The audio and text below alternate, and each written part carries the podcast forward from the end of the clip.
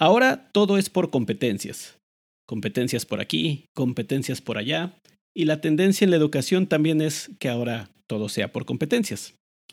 Pero, de una vez por todas, ¿qué son las competencias? Ella es Adriana.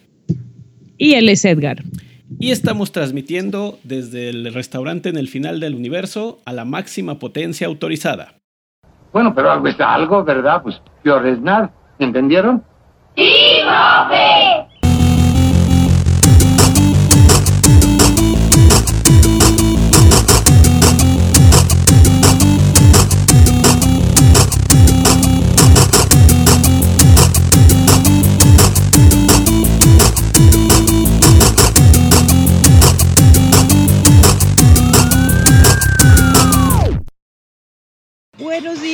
Buenas tardes, buenas noches a la hora que nos estén escuchando. Ya estamos de regreso, Edgar y yo, para traerles todo lo que haya que saber sobre educación, pedagogía, el universo y todo, y lo, todo demás. lo demás. ¿Cómo estás, Edgar? Muy bien, Adriana. Aquí pues muy descansado después de un merecido reposo veraniego. Bueno, reposo hasta donde se pudo. Claro, claro. ¿Qué? Cuéntanos, ¿qué estuviste haciendo en el verano? Bueno, este, este verano pude dar un curso eh, por primera vez. No había tenido clases de verano previamente. Y estuve en un curso de estructuras de datos para jóvenes ingenieros de tercer semestre que pues había una parte que repetía y una parte que estaba adelantando sus cursos. Así que teníamos este, un grupo bastante heterogéneo y bastante bueno, una experiencia que, que, me agradó, aunque pues eso de comprimir en 30 días lo que habitualmente se reparte en 18 semanas es todo un reto para todos. ¿Y tú, Adriana, qué estuviste haciendo? Uh, yo también tuve la oportunidad de dar un curso de verano por primera vez. Eh, era un curso pues era por parte de la universidad, pero como de educación continua. Y fue un curso muy especial porque dimos un curso de español para personas repatriadas, en particular eh, gente deportada de los Estados Unidos, Ajá.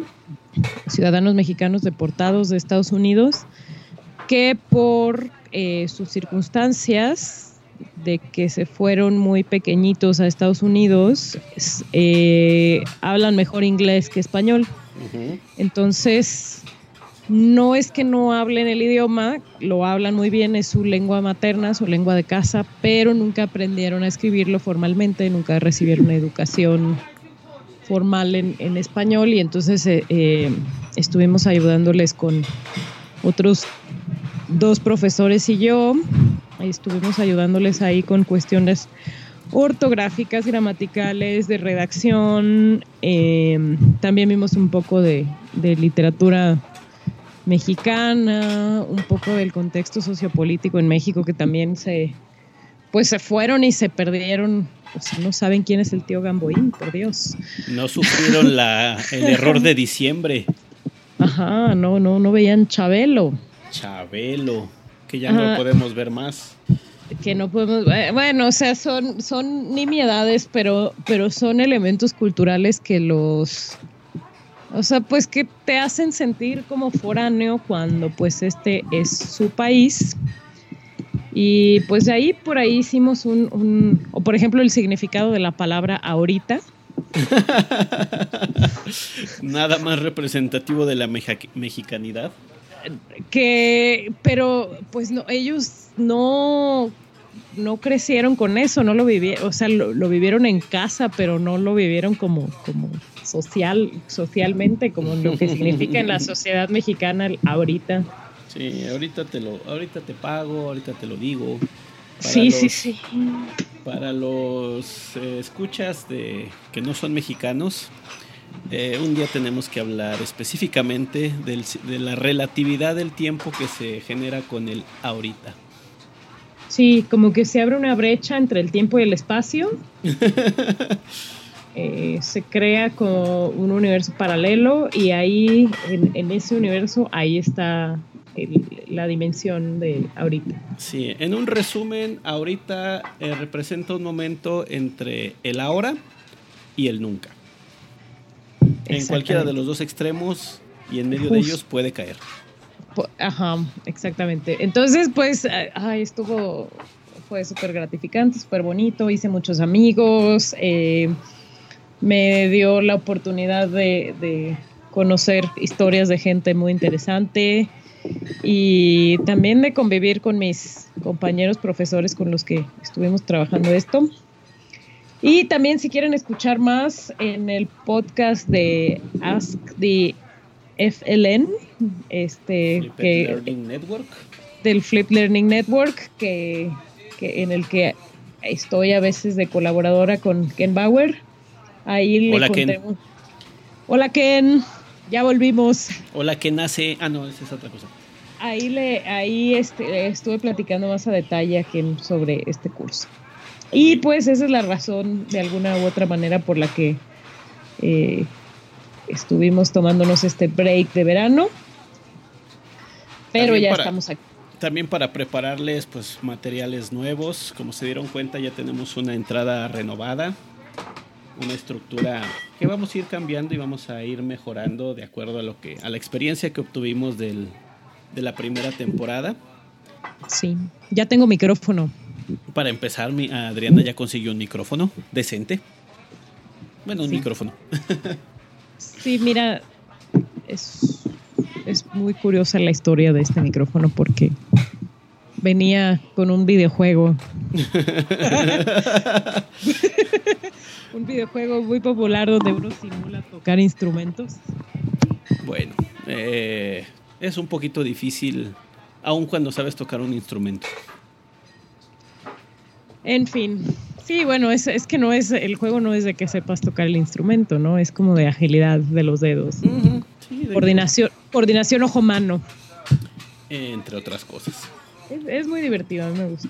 Sí, sí, sí. Es, tienen eh, todos los videojuegos tienen su encanto y su, y su, y su utilidad.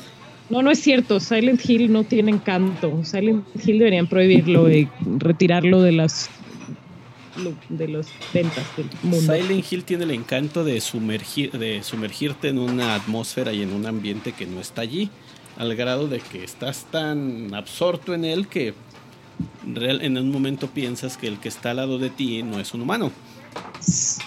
Sí, mira, deberían de prohibirlo. Muy bien, Adriana. Pues otra de las cosas que me pasó en el verano es de que entramos en una dinámica de generar una nueva experiencia para este semestre que va a comenzar, donde se va a desarrollar o crear un, ambiente eh, de aprendizaje que está basado en un reto. ¿Por qué en un reto? Es un proyecto, una, algo que tienes, tienes que cumplir, pero no hay una fórmula establecida para, hacerlo, sin embargo lo tienes que resolver. Porque nos dicen, ahora tienen que evaluar y este, hacer que los, jóvenes desarrollen competencias. Y pues habíamos escuchado la, la, palabrita por ahí en algún lado, de que ya ves, hay muchos artículos por ahí, revistas, y la misma reforma educativa de la que ya hablamos menciona eso, educación por competencias. Y pues bueno, eh, surge la, lo primero que uno se pregunta es, ¿y qué es eso de las competencias? ¿Con qué se come? Eh, ¿Para qué, para qué es y cómo va a cambiar lo, lo, que estoy, el trabajo que estoy haciendo ahora? Sí, bueno, ya el, el término educación por competencias ya tiene como, yo tengo escuchándolo como 10 años. Y y más lo que, o sea, y si yo tengo escuchándolo como 10 años, debe, debe tener circulando como 15, ¿no? Más o menos. Y es muy curioso porque, bueno, ya lo he contado aquí en el podcast. Eh, yo, uno de mis primeros trabajos cuando salí de la universidad fue eh, de profesora de preescolar. fue mi primer acercamiento con la educación y de ahí no pude parar, ¿no? O sea, fue como... Eh, fue mi, mi primer acercamiento y luego fue una bola de nieve. que llevó hasta la grabación de este podcast. Y lo que se acumula en la semana. Y, muchas cosas más, ¿no? Pero, pero en el jardín de niños donde trabajaba era muy curioso que todo el mundo hablaba de la educación por competencias, pero nadie bien a bien sabía qué eran las competencias, ¿no? Era, o sea, como que a la gente se le llenaba la boca de decir, es que la educación por competencias y la educación por competencias, pero, pero, por ejemplo, se confundía, un error muy común era que se confundía competencia con habilidad, ¿no? Eh, como que mm, se, se creía que, que la, como que el el, el hecho de hacer, de aprender a hacer, como que la, la práctica, poner en práctica el conocimiento y no nada más repetirlo de memoria, eso ya era competencia, ¿no? Es como, sí, sí, mi educación es por competencias porque no es pura teoría, también es práctica, ¿no? E, entonces, e, ese era un error muy común que veía yo por aquella época. Todavía. Y, hasta la fecha, sí. ¿No? Y bueno, la competencia es algo mucho más complejo, ¿no? y, además que tiene dos acepciones, la competencia como en el ámbito laboral y la competencia en el ámbito educativo, cosa que a fin de cuentas son lo mismo, eh, sirven para cosas distintas. Y bueno, en blanco y negro, ¿qué es una competencia? ¿Qué? ¿Me puedes repetir la pregunta, por favor? sí, este, del librito, ¿qué es una competencia? No, no es cierto. Mira, según la doctora Marbella Villalobos, que fue mi profesora en la, en la maestría, este, y que es una eminencia, profesora de la Universidad Panamericana. Oh, este, oh. este, búsquense los libros de Marbella Villalobos Marbella se escribe con, con V y con Y. Villalobos sí se escribe como suena. Eh, tiene varios libros publicados y básicamente son eh, Biblia, o sea, son como lo, sí, la, la Biblia de todo docente. Están súper bien estructurados. Eh, tiene este, cómo hacer una clase práctica de matemáticas, cómo hacer una clase práctica de geografía. O sea, no, es súper buena. Pero, bueno, este, creo que mi, mi, mi fangirlismo intervino. Para, para la doctora Marbella, las competencias son un conjunto de comportamientos socioafectivos y de habilidades cognitivas, psicológicas, sensoriales y motoras que permiten llevar a cabo adecuadamente un desempeño, una función, una actividad o una tarea. Ok, o sea que la persona sea capaz de conseguir eso y de hacer eso que, se supone que debe de poder hacer. Eh, que la persona sea capaz de hacer eso que se supone que debe hacer, involucrando el, con, el conocimiento, las emociones, las habilidades, eh, o sea, no nada más que lo haga, sino que sepa explicarlo, que sepa sentirlo, que, que sepa eh, comunicar lo que está haciendo, que pueda enseñarlo a otros, que...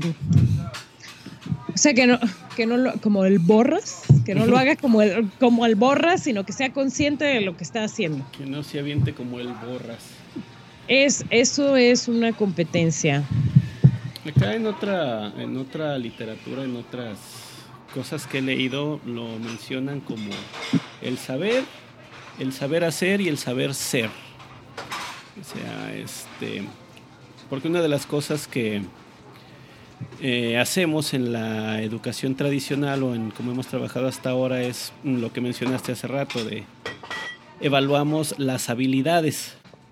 Eh, tienes la habilidad para resolver un problema de matemáticas, bueno, ahí te pongo el examen. O una, tarea, o, un, una, un problema, problema específico. Pero pues acá este, ya lo de saber, o sea, que conozcas o que tengas la información o la capacidad de, generar esa información para poder utilizarla en lo que en la solución de, de, de, diversos problemas. Y bueno, la interpretación que acá le daban a lo de saber ser, por ejemplo, es si estás estudiando para ingeniero, pues todas estas competencias involucran o te llevan a saber ser un ingeniero propiamente. Y puede ser muchas otras cosas, pero este orientado orientado hacia hacia eso. Pero se me hace interesante esta parte que menciona lo de saber sentir. O sea, este.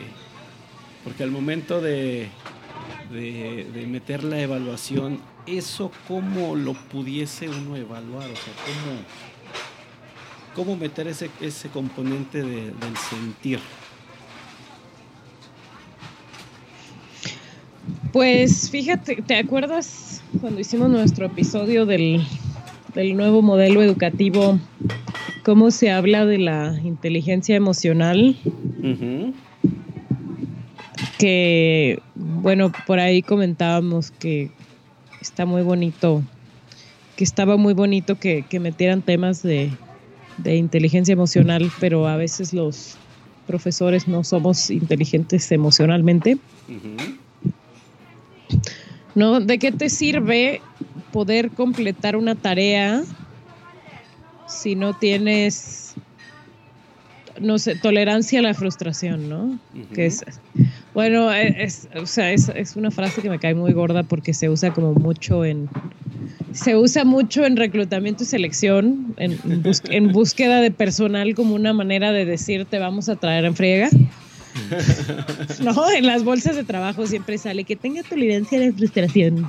¿No? Que, que, ajá, que es una manera de decir, la persona que entre a trabajar aquí no, no va a tener su vida. No va a tener calidad de vida. Uh -huh. Sí, sí, pero, pero eso no bueno. Es frustración, eso es estrés.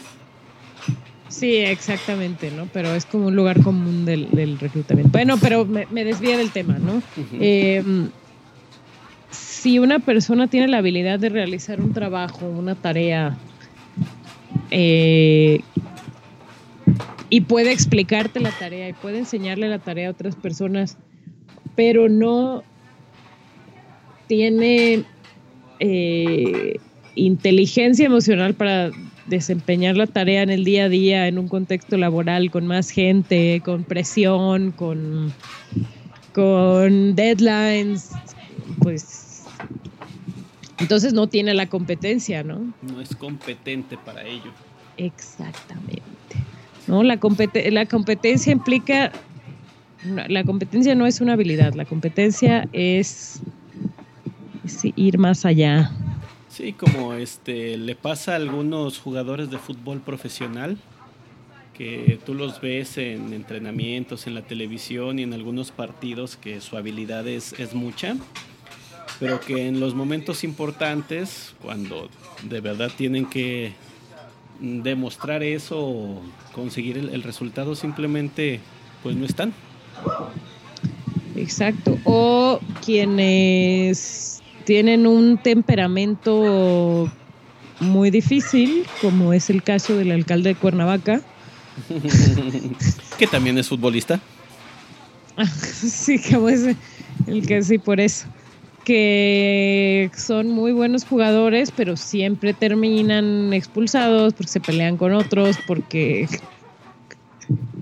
ustedes no están viendo lo que yo estoy viendo, pero mi compañero Edgar está grabando con un, una corbata de moño. sí. Qué bonito. Qué elegante. Qué, qué, qué, bueno que te tomes en serio esto del podcast. Es que he estado viendo mucho a Bill Nye y pues ya lo tengo como un role model y él utiliza mucho qué bueno es Bill. de pajarito. Qué bueno es Bill Nye, qué, qué bueno es, qué gran labor hace. Sí, todos, todos deben de, de seguirlo al menos una vez. Sí, les recomendamos en Netflix esta serie que se llama Bill Nye the Science Guy. No, Bill Nye Saves the World, the ¿no? World, sí. También está The ah. Science Guy, pero este, no en Netflix mexicano. Bueno, pero él es, él se hace llamar Bill Nye the Science Guy. Es, pues es básicamente, es una serie como, como de divulgación científica popular, como lo que fue Big Man en su momento para niños, pero Bill Nye es para adultos. es como una combinación entre los programas estos de Jimmy Fallon y Jimmy Kimmel y, estos eh, personajes de comedia gringa, pero en lugar de entrevistar artistas y, cantantes, etcétera, pues hablan de ciencia y llevan expertos y todo. No, es una cosa muy maravillosa. Que hablando de, competencias, él pues no es un científico como los eh, estereotipado, es decir, él no está en ese, en ese estereotipo. Él empezó como stand-up, stand-upero. Bueno, pero estudió ingeniería mecánica, una cosa Aeronáutica, así, sí. sí. O sea, sí, sí trae un background lógico matemático. Sí, pero tiene la habilidad de poder explicarte temas en varios ámbitos de la, de la ciencia de una manera pues que lo, que lo entiendes. O sea, él desarrolló eso como parte de su de, su experiencia queriendo ser eh, eh, cómico de stand-up. Y de hecho, él tenía un programa para niños en los 90. y, ese. Eh, en, en, Estados Unidos la competencia era Big Man contra Bill Nye. Y Bill Nye era mucho más popular, pero aquí en Latinoamérica como el programa era más barato, nos llegó Big Man y el resto es historia. Ve, ¿no? Big Man es un, icono. Y, ay, ya para no desviarme más, necesito aprovechar la oportunidad para decir que, tuve la oportunidad de conocerlo a Big Man. Me estuvo restregando las fotos en la cara durante varias semanas. Sí, hombre, es, ay, no sé, es, es muy... Pero además es muy emocionante conocerlo porque pues uno creció con él y si uno tiene, si uno como adulto tiene un poquito de pensamiento crítico, es porque, o sea, en parte se lo debemos a él. Y, y, o sea, y lo ves y platicas con él y todo y te mueres de emoción, pero a él también le da mucha emoción porque después de que hizo el programa su carrera se murió, o sea, Paul Salum no volvió a hacer nada, hasta que alguien le dijo, oye, ¿tú sabías que en Latinoamérica la gente te ama? Y decidió hacer como una especie de tour hace algunos años, hace como tres años, ¿no? Dos años. Y pues vino aquí a la UNAM, a una feria de ciencias, algo así, y no se esperaba el recibimiento de la gente y lloraban. Entonces, tú te emocionas de verlo, pero él se emociona también porque él estuvo un ratote sin trabajar y sin, sin hacer nada y ahora pues ahora tiene Latinoamérica para él solo. Para él solo. Perfecto. Pero bueno, pero bueno, perdón, competencias. que todo esto te digo, tiene que viene viene conectado, no es que nada más ahí lo aventamos. No, sí. Pues si ahorita la, toda la educación es por, competencias y pues que eso involucra una serie de también de, habilidades eh, para los profesores para meterse eso es mm, tiene alguna alguna importancia. ¿Por qué? Porque ahora la tendencia es de que la mayoría de la, de la educación esté orientada al desarrollo de competencias. ¿Por qué? Sí. Pues porque alguien descubrió que si la gente no, si la gente sabe hacer las cosas pero no sabe explicarlas, o si la gente sabe hacer las cosas pero solo las puede hacer cuando el ambiente está tranquilo y en paz, pues no es competente, valga la redundancia. Y pues así fue como nació una leyenda. la leyenda de las competencias. Mira que es muy interesante esto que, que, hemos mencionado, porque me recuerda mucho una experiencia que tuve recientemente con un grupo. Era un grupo, le llamábamos entre nosotros el Real Madrid porque los que estén versados en fútbol sabrán que a principios del siglo XXI el Real Madrid en, como en tres o cuatro temporadas contrató a lo mejor de lo mejor que había en el, en el mundo en ese momento. Incluso le llamaban los Galácticos, porque era pura superestrella junta. Era cuando estaba Zidane y toda esa banda. Todos ellos, exactamente.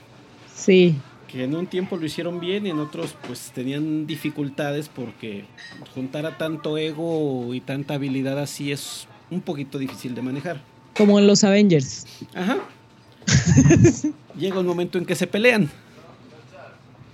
Eh, y nosotros teníamos al Real Madrid porque teníamos a un conjunto de, de estudiantes brillantísimos con muchísimas habilidades y nuestra primera, nuestro primer pensamiento fue, vamos a conseguir un, cosas maravillosas con ellos. Pero se enfrentaron al, reto y en cuanto las situaciones ya no les fueron favorables, simplemente no pudieron con él. Es decir, el reto se los comió. Eh, como decimos acá en el rancho, se los tragó enteros y escupió los huesitos. Entonces, eh, justamente observamos, observamos eso, de que una de sus principales observaciones, o mucho de lo que nos decían era eso, de que nunca tuvieron el ambiente favorable, hablaban de sus compañeros, que no les dimos compañeros este, con las habilidades necesarias, de que no tuvieron muchas cosas y por eso no, no, no, no podían avanzar. Entonces decimos, este, ¿hasta qué punto era su habilidad, su personalidad, su conducta, su ética, o qué fue lo que, lo que influyó para que de mucha habilidad que tienen, al momento de encontrarse en una situación así, eh, lo decimos, salió el otro extremo que no habíamos conocido de ellos. Ay, el Real Madrid. Es como que lo amas o lo odias, ¿no? Bueno, yo soy de, yo soy madridista desde niño, así que guarda tu distancia. No, bueno, yo no, yo estoy como. Sí, sí, está El fútbol es como, es como un extraño para mí. Pero um, así como lo, como lo veo yo, es el... Creo que esto de las competencias está orientado a que el estudiante reconozca o recuerde su... Mm, ¿cómo Su característica de, individuo, que no es nada más la llave de tuercas, sino de que pues, es una es, una persona que debe de, involucrar todo lo que es pues la, la, concepción de, humanidad, la ética, la, convivencia con otros, el apoyo, la colaboración, además de, resaltar pues su, conocimiento, su parte, su parte intelectual, porque pues sí, yo me acuerdo de, mi, de mi, algunos profesores que tuve en la primaria que sacaban el libro gordo y te empezaban a, dictar para que memorizaras el, contenido. Y lo que te habían dictado, que tú habías tenido que escribir, estudiado y memorizado, venía en el, venía en el examen. Tanto que podías llegar con tu mamá, tu mamá, tu mamá sacaba tu cuaderno y, te decía, a ver, te voy a ayudar a estudiar, te pregunto, Y agarraba tu cuaderno y te preguntaba, la capital del estado de Nuevo León es Monterrey. Ajá, porque tu mamá lo veía en tus apuntes. O sea, era tan, eh, era tan simplona la situación que, que, que lo que estaba en el libro del profesor estaba en tu cuaderno y eso venía en el examen y nadie, y nadie tenía la menor duda, ¿no? Así es. Sí. Y este, bueno, afortunadamente existían los recreos y los balones de fútbol que ahí desarrollabas pues trabajo en equipo, colaboración y, otras cosas que de otra manera pues simplemente con eso llegabas a enfrentarte a, un problema o una, a una mesa con más gente y pues a veces a mí sí me pasaba eso de ¿y tú qué? o este no, no reconocías la importancia de, de, la parte del trabajo que a ti te, te tocaba para el bien de la, de, de la comunidad, para el bien de, de, todos, que no, no, era nada, no era nada más que a mí me fuera bien en el examen y ya. Pues sí. Y pues también tenemos, bueno, no sé si tú las tuviste, pero yo sí tuve experiencias de horror de trabajar en equipo con el hiperperfeccionista de la clase. Ah, sí. Yo no lo era, o sea, yo nunca fui ese alumno eh, en ninguna materia, pero que era el niño de puro 10 uh -huh. o, la, o la niña de puro 10 que prefería de pronto hacer el trabajo en equipo solo o sola que aceptar la forma de trabajar de otras personas, ¿no? Y pues uno bien concha decía, ah, bueno, pues si lo quieres hacer todo, pues hazlo tú solo. o, o, o, le mandabas tu parte y la cambiaba, ¿no? Sí. Le mandabas tu parte y la cambiaba porque no estaba de acuerdo contigo. Y pues no había ningún tipo de, de retroalimentación para ese estudiante. Los profesores no, no tenían manera de saber que, que había un problema al interior del equipo, que esta persona no estaba demostrando competencias de, de trabajo en equipo y, pues pasaba de largo. Entonces la educación por competencias lo que busca es que sepas hacer las cosas, pero sepas hacerlas en equipo, pero sepas eh, que compartirlas, eh, externar tus sentimientos, llegar a acuerdos, tomar decisiones, etcétera, etcétera. Sí, este, que sepas participar de buena manera en conseguir un bien, un bien común. Que mira, eso de la de que a veces una persona se aparte y haga trabajo solo, yo no lo veo mal. Siempre y cuando se mantenga o se entienda que el, trabajo va a beneficiar a, a, a todos, no solamente a, a uno y que la forma en que, en que escogió es valiosa e importante para conseguir ese objetivo y que también los otros pues entiendan y, y, respeten y aprovechen como eso sería, sería lo, lo mejor, porque pues, sí, a veces es más conveniente decirle, mira, este, saca este trabajo, hazlo, haz lo siguiente, en vez de tenerlo ahí con intenciones de asesinar a medio mundo. Bueno, o sea, sí. Pero, pero eso es después de llegar a un acuerdo, ¿no? Ah, exactamente. Que, ¿no? que al, hay que saber negociar, llegar al acuerdo. Si yo voy a hacer esta parte del trabajo, ¿tú qué vas a hacer? Uh -huh. O sea, porque la realidad es que cuando uno es estudiante, a veces tu contribución al trabajo en equipo es, poner, es pagar las pizzas. Así es, ir por las. Yo, nosotros teníamos al que le decíamos, tú vas por las cocas. Y, o alguien que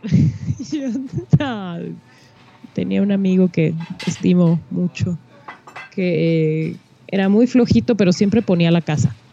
Ah, bueno, eso es muy importante. Y el refri. Ajá, exactamente. Y su mamá era bien buena onda y nos dejaba saquear el refri. Siempre nos preguntaba si estábamos bien. Y a veces no, una vez nos compró pollos rostizados la señora. Sí, qué sabroso pollos rostizados. ¿Sabes lo que es eso para alguien de 16 años? Sí, yo lo sé muy bien. muy, muy bien. No, bueno. y, Ahora ya es pizza y cerveza, pero en nuestras épocas era pollo rostizado. No, bueno, era, estaba, estaba chiquitos. Eh, bueno, pero híjole, en la o sea, ya sé, pues académicamente no es lo más, no, no es lo más correcto ni lo más ortodoxo, pero pues eh, en la vida, en la vida a veces funciona así, a veces alguien es quien pone la casa y los pollos.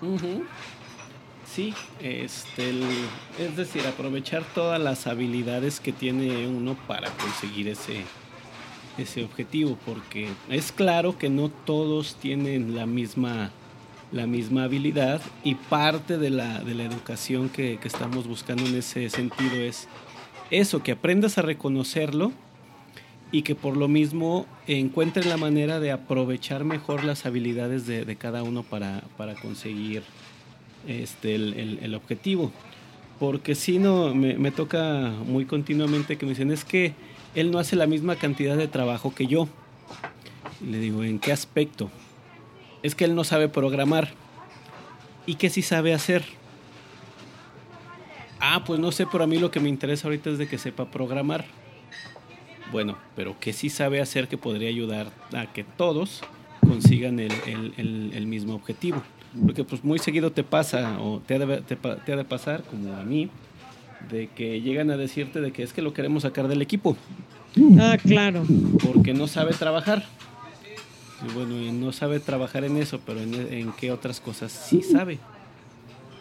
Y pues valorar eso en, la casa y los pollos, a veces dices, bueno, puedes desarrollar mejor si él se gasta 100 pesos en que tú estés comido a que hagas el coraje de tu vida porque quieres que programe y no puede y estés empeñado en que haga algo para lo cual no está calificado y probablemente no lo va a poder hacer. Entonces, este, bueno, es un tema complejo.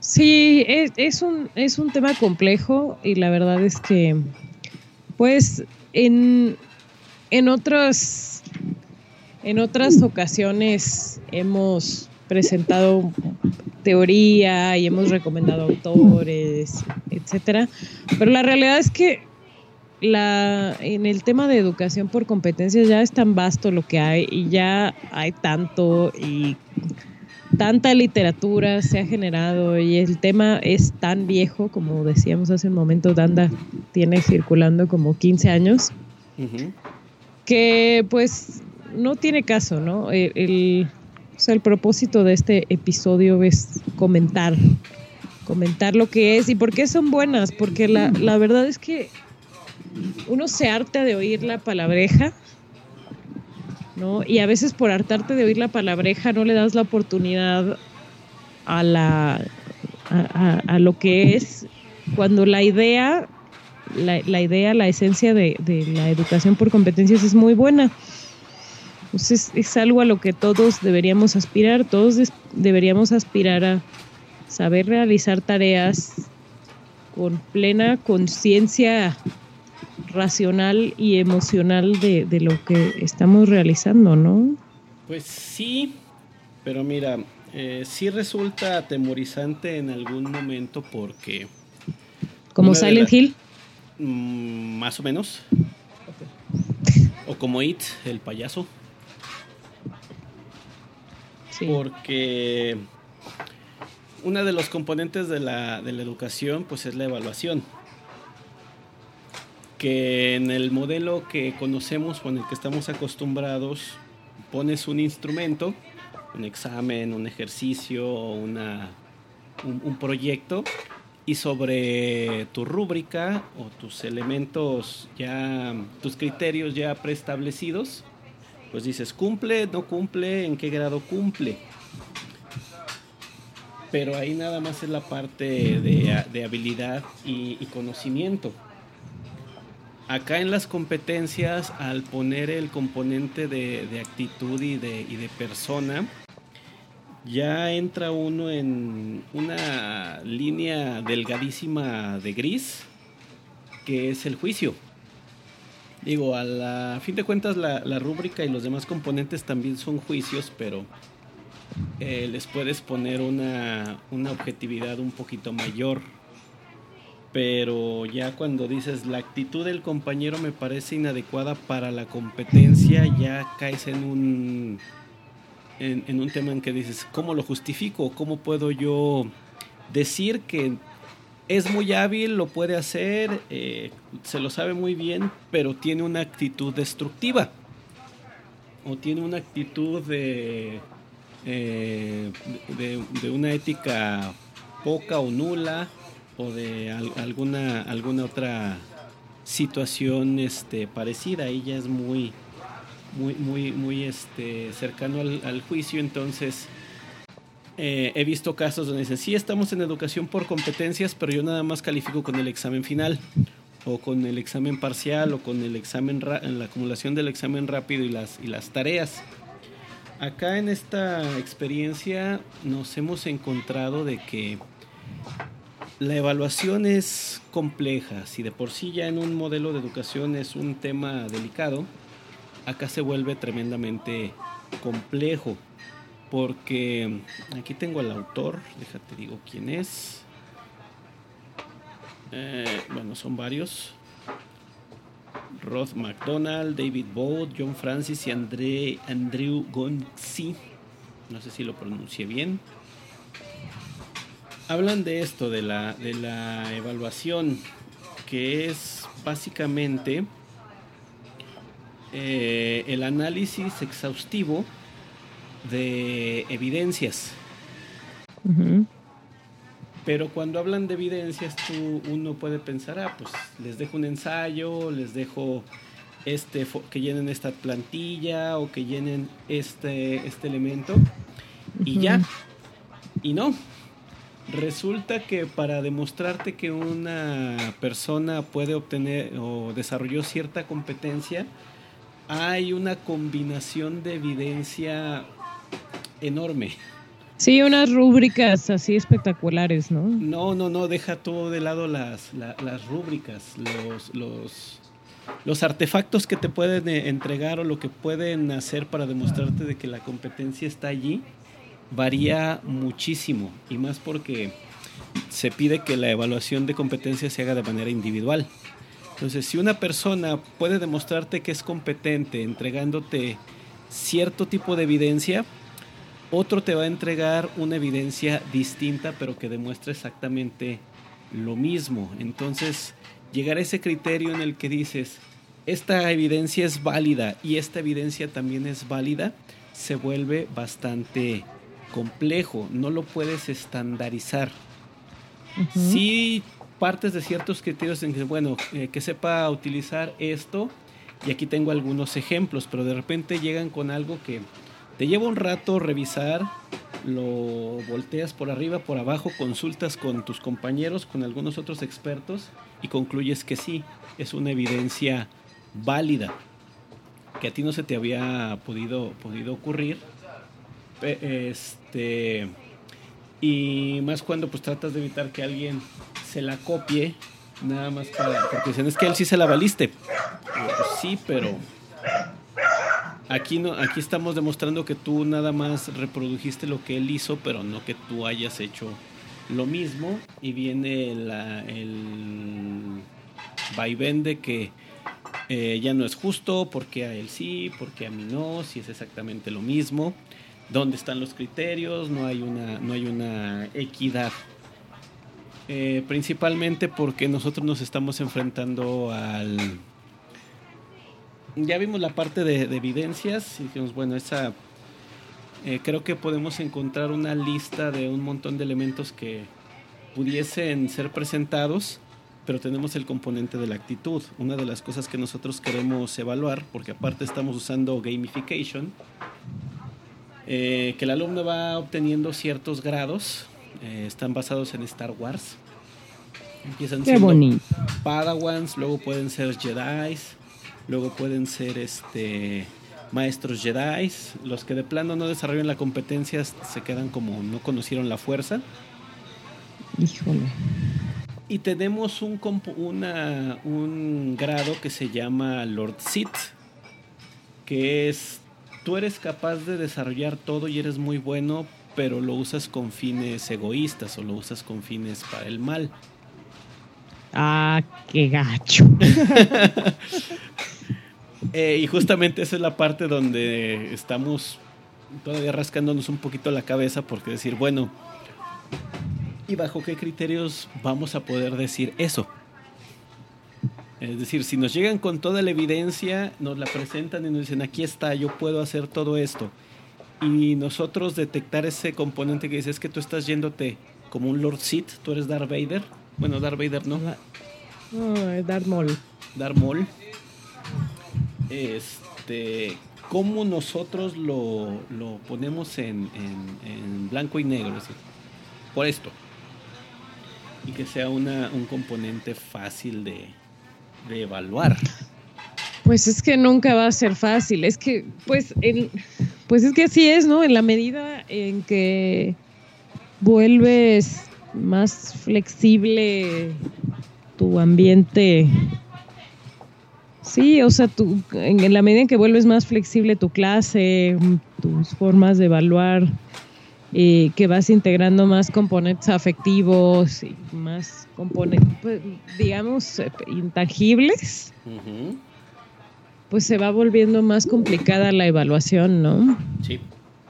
Y bueno, por ejemplo, eh, Aaron Sams, el, uno de los creadores del, del aula, de la técnica de aula invertida, y por ejemplo, él tiene un video donde explica lo que es el, el aula invertida, donde él pues eh, cu- cuenta todo lo que ya hemos hablado aquí, de qué se trata y todo el, todo el cuento, pero él deja que sus alumnos escojan la manera en que van a demostrar que aprendieron.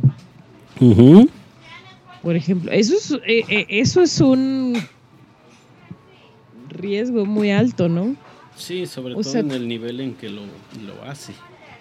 Sí, ¿no? O sea, que tú quieres hacer un video, haz un video. Tú quieres hacer una cartulina, haz una cartulina. Tú quieres hacer una infografía, así, ¿no? Eh, cada quien escoge cómo va a demostrar que aprendió, ¿no? Hay quien le dice, yo sí quiero hacer un examen y pues a esos les hace examen. Pero pues imagínate la chamba como profe, Sí, agarrar toda la, la evidencia y decir, pues aquí va. Así de cien. válida y- de 100 alumnos que tengo, 20 hicieron examen, pero 15 hicieron trabajos, eh, 10 hicieron obras artísticas. Sí, sí, sí. Y este, y pues sí es un es un reto grande para uno como como como profesor que este bueno, O sea, estoy, estoy hablando como de la parte de la flexibilidad, ¿no? Eh, que, que la flexibilidad complica todo y en la educación por competencias, pues ese es uno de los, de, de los inconvenientes, ¿no? De, de la educación por competencias, que, que en el momento de ser flexible y de agre- agregar más componentes eh, intangibles o actitudinales, pues ya se vuelve complicado todo. que sí este ese para que la, la educación basada en competencias sea el estándar, pues sí va a tener que cambiar algunas de las cosas en el esquema actual del, de cómo se brinda la, la, la educación. Pues por ejemplo, eh, lo de las evaluaciones parciales, lo de las evaluaciones intermedias, lo de la evaluación final. Los exámenes estandarizados, ¿no? Tendrían que, que- que cambiar. Al menos acá en esta experiencia sí eliminan la parte de, de tener un instrumento de evaluación parcial, donde sí hay más flexibilidad de decidir el momento en que se va a evaluar. Ese es el, el- el punto en el que se me había olvidado mencionar. De que ya no hay un punto fijo en el que diga, en este momento debes de, de, de demostrar estas cosas, sino de que ya se presta a que el estudiante diga, quiero demostrar que ya sé esto, o que ya puedo, ya puedo con esto. Eh, hay un, un límite, claro está, al final del semestre, pero ya no está el, el, el pinpoint de primer parcial, segundo parcial, primer cuarto, primer este, eh, lo que sea de esos. Sí, sí, tiene, y, y, eso es también un problema, ¿no? ¿Cómo es posible que llevamos 15 años escuchando la palabra educación, la, la frase educación por competencias, pero nunca se ha cambiado la forma de evaluar? Uh Que este, pues es una, ya, ya lo hemos discutido aquí mismo en este espacio y pues sí es una en piedra grande. En nuestro primer episodio de la vida. una piedra grande que llevamos arrastrando de que puedes ir muy bien con todas tus técnicas, pero al momento en que llega la evaluación ya cambian un montón de cosas porque te tienes que someter o te tienes que meter en un esquema ya más, más rígido, que es de 0 a 100 y en estos periodos. Uh -huh. O de 0 a 10, ¿no? Que es la tradicional. Ajá. Al menos aquí en México. Sí, bueno, y en otros países tienen la A, el A más y la B y la F. Y la triple A y el Consejo Mundial de Lucha Libre. Ah, no, esas ya son otras cosas, perdón. Sí, sí, sí la WWE. la WWE. la UFC. Y... Sí. Bien. En fin. Ahora, ¿tú viste Spider-Man? La vi, la amé, la volví a ver, la volví a amar y puedo repetir el ciclo muchas veces. Mm, hace, hace, fíjate, hace, hace cuántos años salió la primera de Spider-Man de Tobey Maguire, como 15, ¿no? 3 de mayo de 2002, hace 15 años a partir de ahora. También fui a la premier disfrazado. Yo la ansié desde que la anunciaron en 1999. Fíjate, fíjate, o sea que Spider-Man en el cine tiene más o menos lo mismo que, la, el hype de la educación por competencias. Sí, sí, sí, básicamente de una persona que fíjate que está interesante esa, esa parte porque pues el hombre el hombre araña desde su concepción cuando Stan Lee pensó en él dijo no quiero hacer un quiero hacer un superhéroe que tenga superpoderes pero que no sea un superhéroe como los que ya, ya había entonces Superman Batman Linterna Verde la Mujer Maravilla este etcétera sino de que al menos el, el, hombre araña que yo conocí y con el que he tenido contacto eh, tiene la característica de que se la pasa viendo o aprendiendo cómo ser un superhéroe y llevar una vida normal, hasta donde se pueda.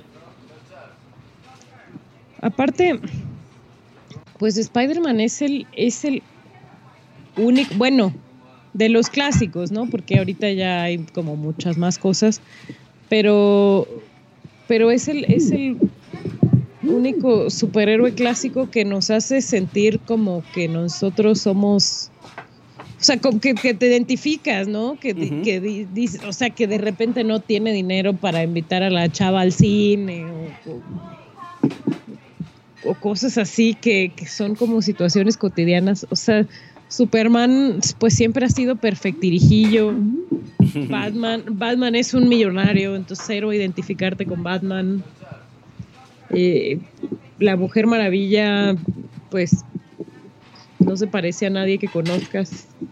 No, para empezar es una semidiosa.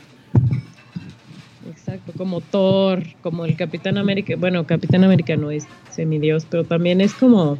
Es el super soldado modificado genéticamente. Sí, no, es una, es un ente que está por encima de nosotros, mientras Spider-Man, pues todos sabemos la historia, le picó la araña, eh, etcétera, pero él nunca ha pretendido ser nadie más. Ya después vinieron Daredevil y, y todos, y Jessica Jones, que es como de mis favoritas, que es como una persona con así prof, profundamente deprimida e insegura, pero que sucede que es super heroína. Tiene daddy issues. Tiene muchos issues, Jessica Jones, ¿no? Pero, pero uh, Spider-Man es. Spider-Man es, es alguien que, que, fue el, el, primer superhéroe con el que nos pudimos identificar. No sé si estés de acuerdo. Sí, muy, muy de acuerdo, porque pues sí, lo veías de que, ah, sí puede vencer alienígenas o gente muy loca con super maquinaria, pero pues también tiene el problema de que no tiene para pagar la renta o el trabajo en el que tiene le retrasan el sueldo, eh, llega tarde a clases, la muchacha que le gusta no lo pela. En la 2, no, en la, en la segunda de Tobey Maguire hay, hay como todo el principio de la película es ver cómo su vida es... Es un caos. Sí. Pero bueno, ¿a qué vamos con esto, Edgar? ¿Por qué estamos hablando de Spider-Man? Porque las competencias y porque hablamos de la importancia de saber ser, saber hacer, saber y saber.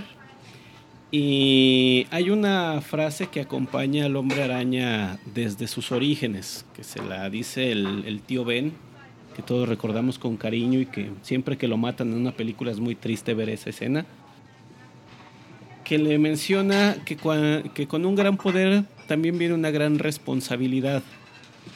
Es decir, tú tienes el don, pero no lo tienes nada más para ti, sino de que lo tienes que usar para conseguir algo bueno para todos y debes de aprender a, hacer eso, a, balancear eso, de que haya, haya ese equilibrio y no no acabes convirtiéndote pues en un supervillano. Que dices, ah, ahora tengo el, superpoder, como hablando de Spider-Man, el Doctor Octopus, que de repente por accidente también le, le, ocurre lo de los brazos mecánicos.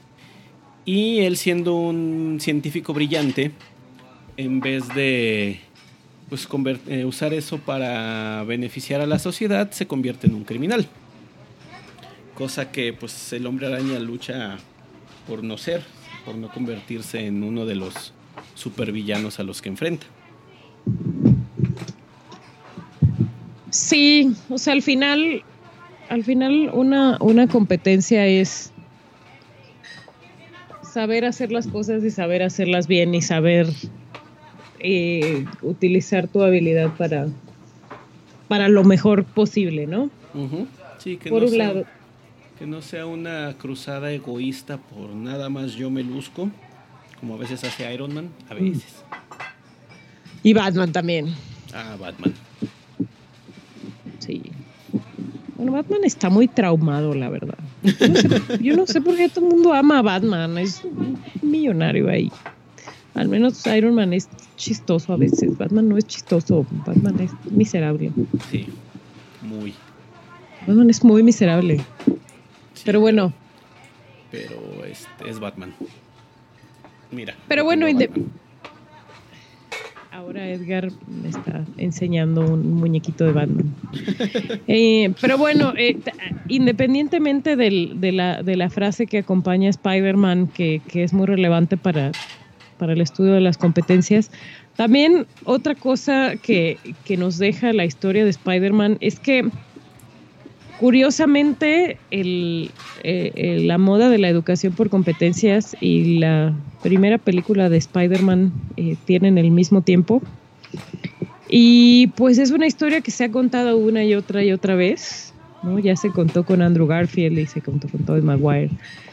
Y ahora que se volvió a contar con este niño Tom Holland, eh, sabiendo rescatar las mejores partes de la historia eh, y, dejando atrás lo trillado y lo de siempre, lo que todo el mundo ya ubica y lo que todo el mundo sabe, se pueden volver a contar buenas historias sin caer en lugares comunes, eh, retomando lo valioso y retomando lo bueno. Y pues eso también es algo que debemos hacer como con las teorías así que que ya suenan trilladas, ¿no?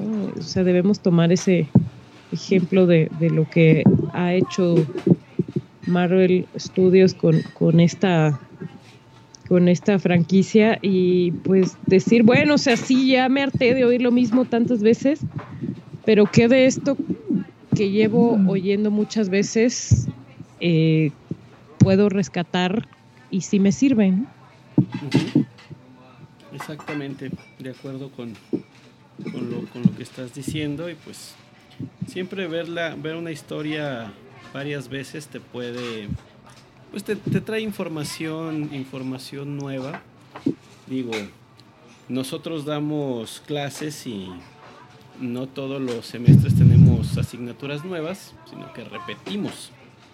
Entonces, este, cada vez también hay que eh, obtener o ver una forma nueva de, de- de hacer, de hacer lo mismo.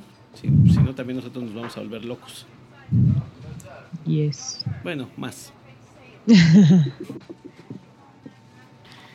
En fin. Muy bien, Adriana. Pues este, antes de que se nos enfríe lo que queda del, del café el día de hoy, ¿con qué nos quedamos? Con que. Bueno, yo diría. Yo diría eso, yo diría. No te. No porque. No porque algo esté trillado y estés cansado de escucharlo, eh, lo, lo dejes en saco roto. O sea, Ujú. dale, dale una oportunidad y rescata lo bueno. No, no, no, no, des- no descartes algo solo porque crees que ya se, se hizo mucho o se agotó. Sí, Esa es mi conclusión. yo me quedo con la parte de la, de la flexibilidad, de que pues, encuentres el modo dentro del marco en el que en el que estás para que esto de las competencias pues se pueda sin que pues, tú también te vuelvas eh, loco y desarrolles ese ambiente donde el aprendizaje, como decía por ahí, donde desarrolles ese ambiente donde aprender sea inevitable. Ay, qué bonito. Luego les digo el autor porque ahorita de rebote no me acuerdo, pero yo también lo leí y dije, ah, qué bonito. Y bueno, Adriana, pues invítalos a suscribirse a nuestra página, a todo lo demás.